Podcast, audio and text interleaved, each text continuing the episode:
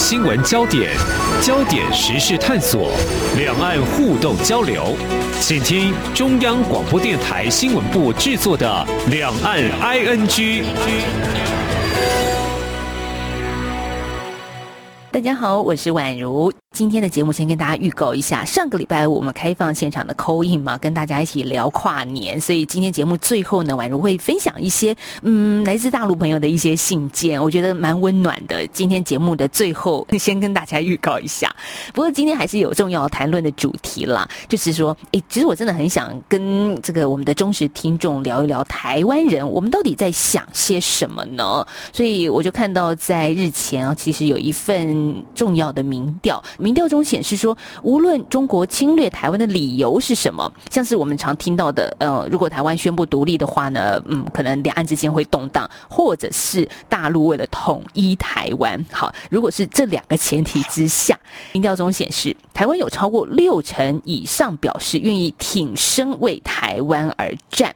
这个数据里面当然不只是这一题了，还有其他重要的题目。但是我想从这个延伸出来，也让听众朋友想想，为什么？有这么多台湾人，超过一半以上愿意为自己的国家而战呢？特别是在两岸动荡不和平的时候，当然前提是我们都希望这件事情不要发生。所以这一集节目，我们邀请到的是进行这个民调的重要人物，也是政治大学选举研究中心的研究员于振华老师。老师您好，主持人好，各位听众大家好。好，老师，这个民调就是台湾民主基金会委托你们所进行的一个电话民调，这也是这个基金会这边年度例行，每年都会在做的。我们先解决一个大家可能会有的疑问。如果就一个学术单位来说，有一个这样的机构基金会，或者假设是一个政府的单位哈，委托你们做民调，他会干涉你们吗？哦，这点倒不会啊，因为其实像就以这个这个调查案来讲，嗯，其实我们已经做了大概六年有。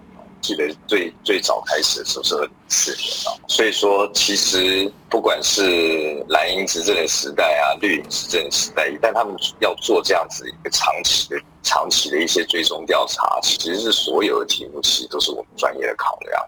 因为这份调查其实做完的资料是要提供给学者写一些学术性的文章，所以说其实没有太多的像这个政策推销啊，或这种意涵是完全没有的。其实最重要的啊，虽然说这次有做跟这个台湾的防卫的态度啊，但其实长期以来最重要大家关心的是民主支持的这个题，所以那个其实才是核心的题目。那我们现在我们长期这样做之后，就可以去追踪台湾民众对。态度，这是这个计划原最主最核心的本质。好，老师刚刚说的民主的部分，我们等一下来聊，因为我们先来谈这个冲突啊，啊，这个是 大家很不乐见到的。嗯，民主基金会的民调里面问题是这么问的，就是说，如果因为台湾宣布独立导致中国大陆武力攻打台湾，请问？你愿不愿意为保卫台湾而战？好，结果呢？百分之六十二点七的受访者表示是愿意的。那不愿意的，我们也呈现一下，大概有百分之二十六点七。好，那如果我们换把这个前提假设换一下，就是如果中国大陆为了统一对台湾使用武力，请问你愿不愿意为保卫台湾而战？那百分之七十二点五的受访者是表示愿意。不愿意的也有百分之十八点六，所以这表示什么呢？老师，你们特别把这两个前提做了一点区别，其实是有你们的用意的。对，那其实这个题目啊，并不是呃这个计划才呃有才开始做的哦。其实这两个题目已经做了蛮多年了，最早做的其实应该反而是中研院的社会史。那其实像我们做这种学术史。这种学术性的调查，都希望说那个题目有可比性，就是说我现在做的这个调查，然后我可不可以跟别的机构来做一些比较？那也因为这样，所以我们常常问的题目都是已经有问过的问题。像这两个问题啊，是以前中研院就有问过的哦。那为什么要加上这个前提哦？是因为如果没有加前提的时候，有时有时候人家很难去想象到底是。现在如果很单纯的问民众，这这个这种题目我们也问过，很单纯的是问民众说：那如果台湾跟中国大这个中国大陆呃有战争，那你会怎么做？其实如果说像电电话调查忽然问你这样的问题，你很难去做回答，因为你呃没有办法进入到这个问题的情境。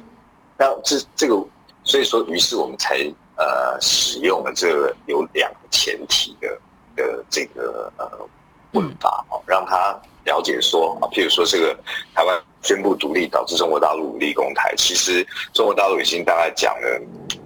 呃，成千成千上万遍了。只要台湾宣布独立，就会怎么样？所以，当你去提这样的前提之后，民众其实是比较能够去进入到这个情境，去了解说啊，到底应该要怎么做。这是为什么会有这个这个呃前提的最主要的原因。嗯，就是有一个情境，然后大家再进一步的去推敲，我是不是愿意为此而战？对，那我们看到这两个题目，其实有大概十。十趴的差距哦，对。那坦白讲啊，在目前在台湾啊，当然有有一部分的人是希望说台湾能够正式兼顾独立呀，哈。但这些人其实还是并不是大多数的人来说。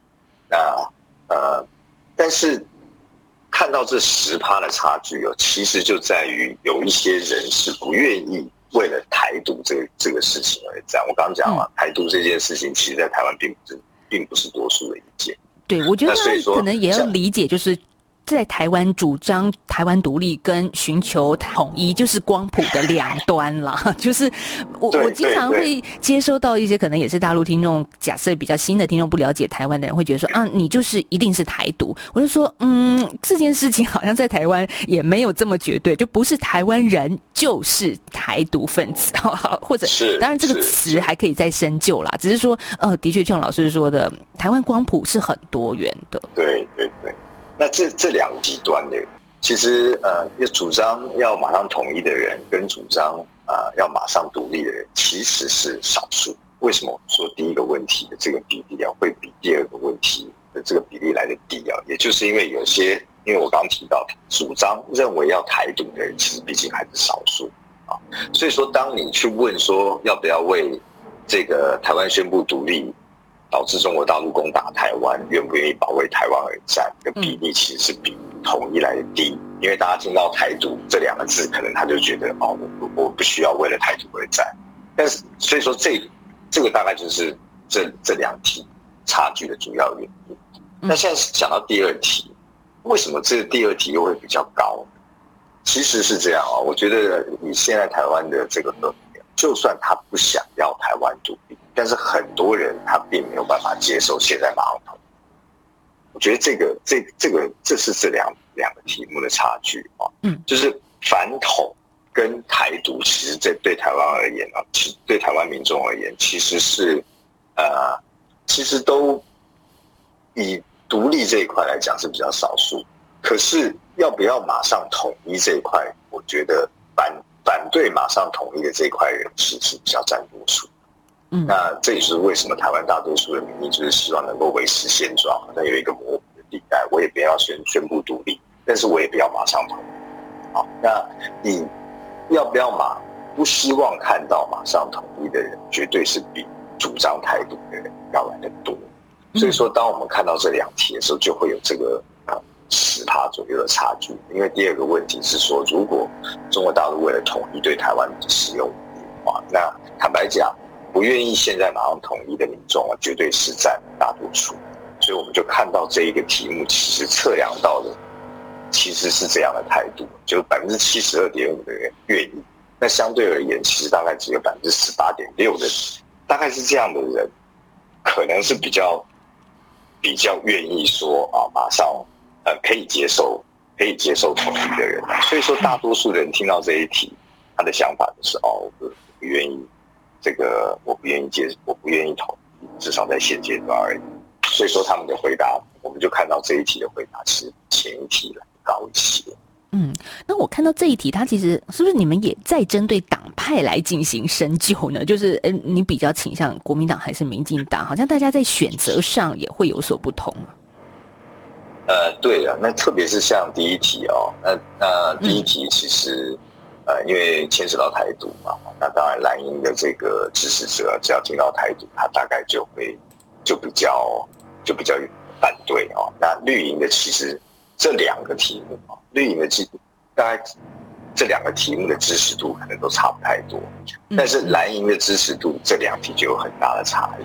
第一个题目说问愿不愿意为台独而战，蓝营愿意支持的比例就相当的低，但相对的这个呃第二题，万一统这个中国大陆要武统，要不要愿意站？他就这时候就比较愿意。愿意站出来哦，因为就算蓝营的不不愿意接受呃台独，但他们也不愿意比较占多数，比较不愿意接受统一。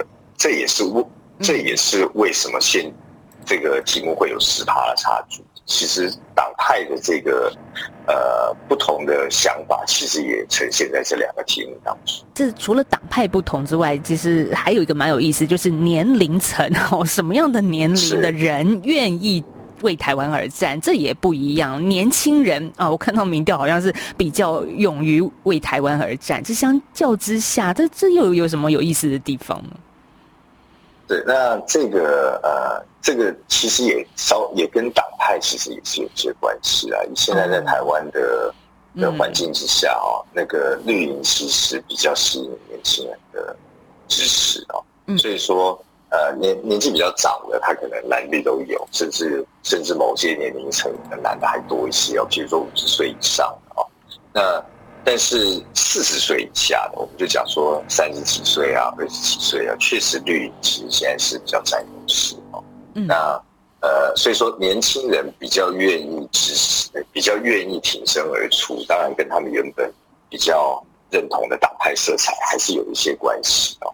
那那另外一方面就是，呃，当然很年长的人会比较了解两岸的这个对抗跟冲突的历史，比较年轻人他其实大概比较不了解，他只是希望说能够保卫我们自己这一块地方。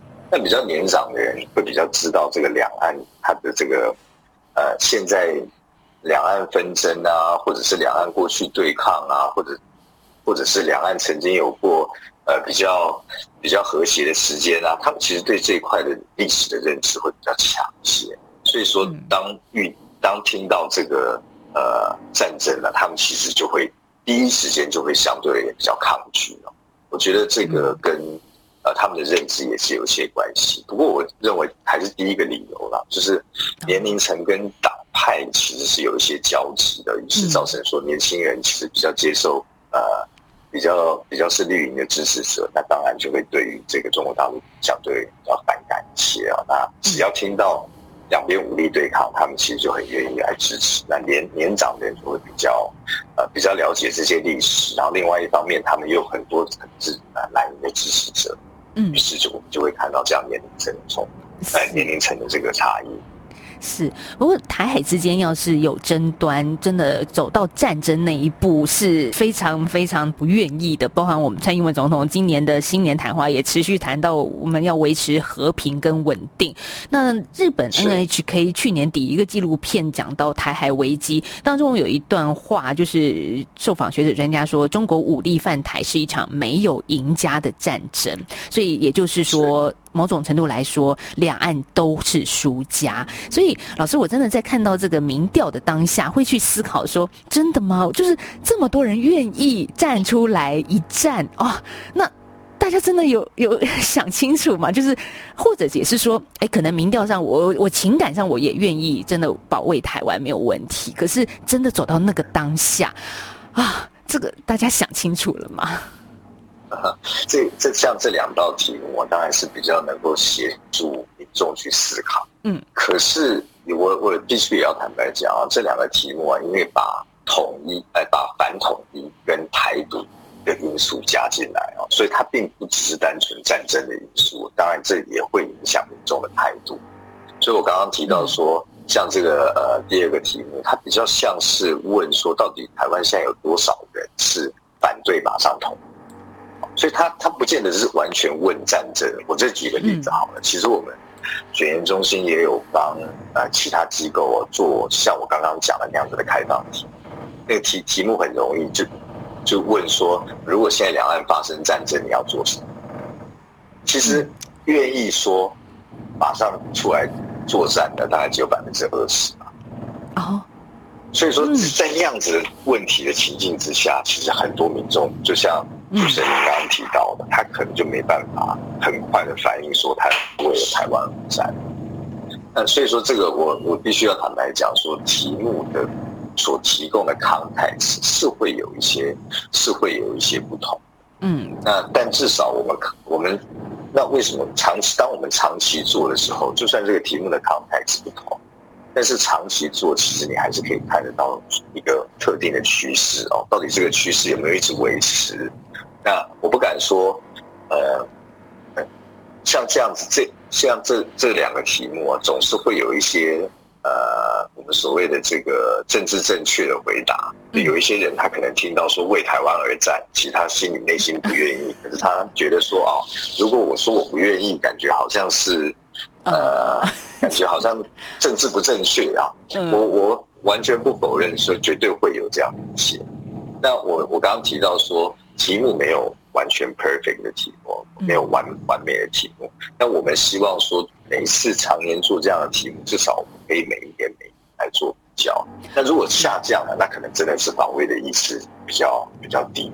如果上升的话，至少那个趋势我们还是可以看得出来啊。但至于这个实质上里面的这个值百分之六十几，是不是是不是我们这个所谓的碰轰啊？还有这个是不是膨胀、过度膨胀是有可能。但是如果长期来看，我们其实就可以看得到这个，呃，至少总体的这些态度的到底是往上升还是往下降，可以看得出这样的趋势。好，我们在今天的两岸居节目访问到是政治大学选举研究中心的研究员于振华老师，也跟我们聊到说，嗯，台湾在这个去年底，也就是其实刚刚过了这个年底所公布的一个最新民意调查，也让我们听众朋友想一想，听一听台湾人在想些什么。我们这个长期的民调其实会。持续下去的，那大家也可以看看这个趋势会怎么样演变。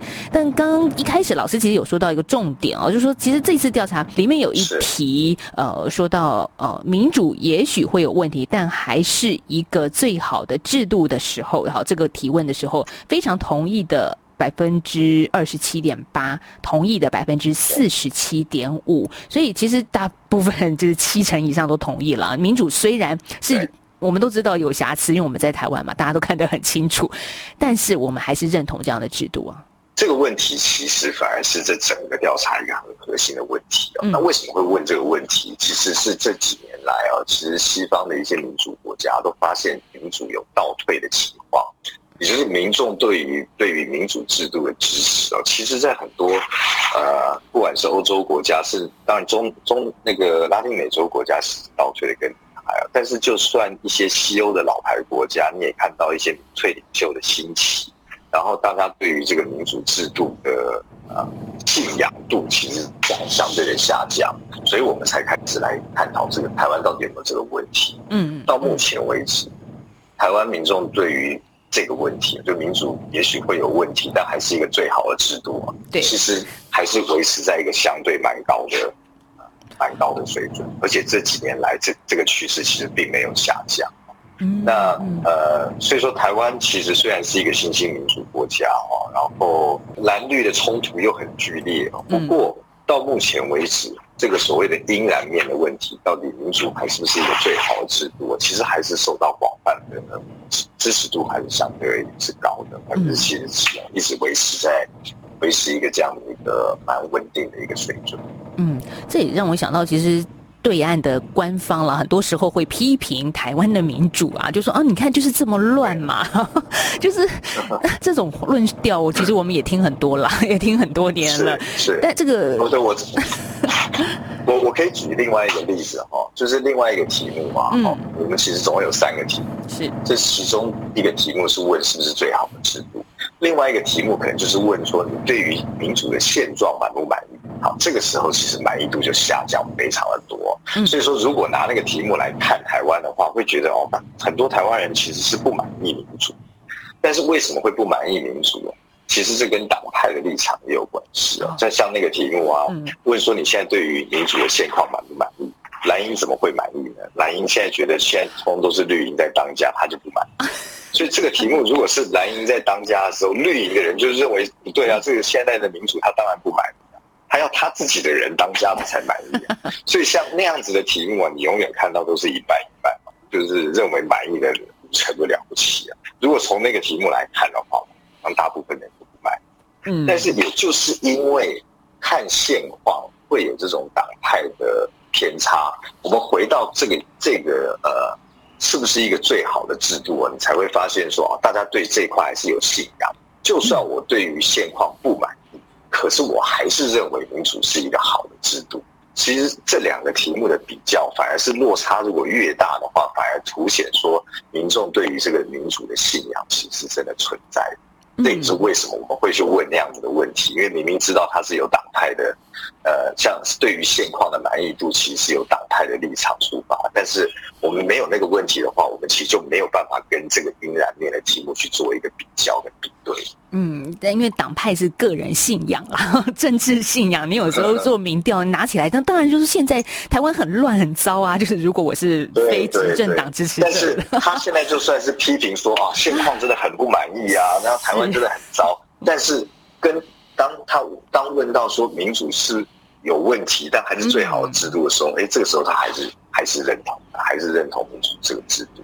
所以说，这样透过这样子的比较，我们才可以知道说。台湾的民众真正对于民主作为一个制度，他支持的程度是多少？可是里面也蛮有意思的，年长者反而对于威权比较有一种信仰的情怀。哦，这个这个，我觉得嗯，好，就因为他们毕竟走过那个苦痛岁月啊。可是结果现在的调查啊，当然，老师你也可以说，可能跟他的政治党派也有关系，是这样吗？还是其实还可以再多说些什么？好，那这个题目，那为什么说，呃，我们看了这个题目百分之七十几有没有特别高呢？其实也还好，也没有到特别高哦。但它只能说是高，但它没有到特别高。那我们现在对台湾的民主，呃的呃，认为还是相对民主支持相对稳定的。西方国家我们这几年看到这个民主支持往下降，特别是年轻人对于民主越来越不相信。但台湾其实正好是相反，就年长的啊，可能对于这个民主有所批判，他们可能想到的其实啊，我们说这个威权情怀啊，其实有些人总是会有，特别是在威权时代获利，威威权时代哦，他可能看到台湾经济起飞啊，然后经济发展的很好，嗯，然后当时可能看起来很有秩序，然后现在乱糟糟的哦。那我我常常说这种啊，对于过去日子的。这个缅怀哦，不见得是缅怀过去的日子，而是缅怀他自己年轻的时代，就不见得是真的对于那个时代憧憬，是对于那个时代的他自己的角色感到感到缅怀。好，那撇开这个问题，至少年轻人对于这个民主的信信仰度其实越高，这是不是对对于我们做研究者而言，其实就是跟西方不一样。那随着这个年轻人越来越多嘛，因为中老年人总是会逐渐凋零，你就会，你可以理解说，民主制度作为信仰的只会往上升，会往下降。所以说可以做出结论是，台湾民众对于民主是不是一个呃最好的制度，然后是不是可以继续走下去，还是还是蛮有共识。那最后我们请老师做一个总结，就是说，其实。这些民调是不是也跟两岸关系日趋紧张有所影响呢？包含二零一九年香港反送中，其实会不会也都影响着台湾人现在在想些什么？呃，我觉得会哈，像这个呃，愿不愿意作战啊，然后或者是甚至于对于中国大陆的呃一些认知啊，其实这些是有影响。对于民主到底是不是一个最好的制度哦？这题其实影响度还稍还比较比较少一些。可是，其实台湾很多很多的事情都跟中国大陆的互动有很大的关系哦。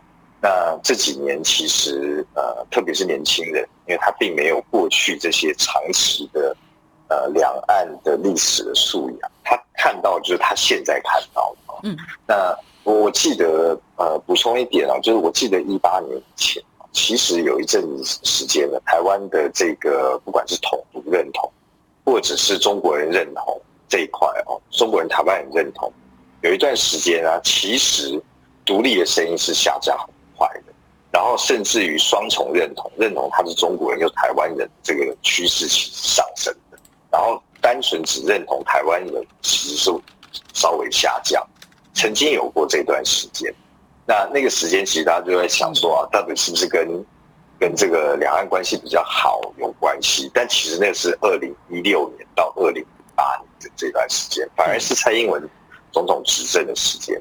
那当然，后来发生这个反送中事件，然后呃，还有现在这几年中国大陆其实对对台湾比较强势之后，其实整个整个情势才反转。所以说，其实民众对于中国大陆的呃态度，其实是非常的敏感。呃，我那个时候做了一些焦点团体的座谈，其实也发现这样子。说如果拿一六年、一七年的这个台湾人，其实对中国大陆的某些事情还是有憧憬，包括说它的经济发展的实力啊，然后呃，甚至于说对于他们这个中国大陆有效率的治理啊，其实也认为那也是一个蛮好的模式。不过这两年来，其实我们就发现这个台湾。民众对于中国大陆的这个态度，我基本上是反转的非常快哦。那当然，这跟中国大陆这这两年来所造成的，不管是台湾或者是国际上所形成的这个形象，其实还是有很大的。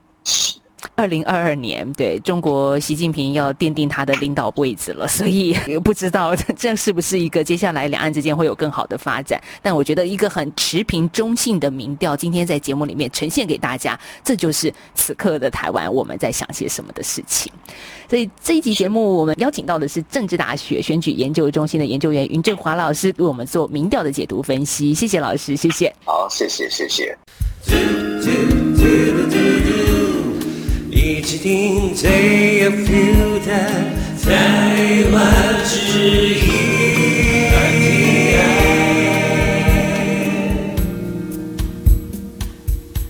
好，回到两岸 ING 节目，我们在最后呢，跟大家来分享两封听众的信件。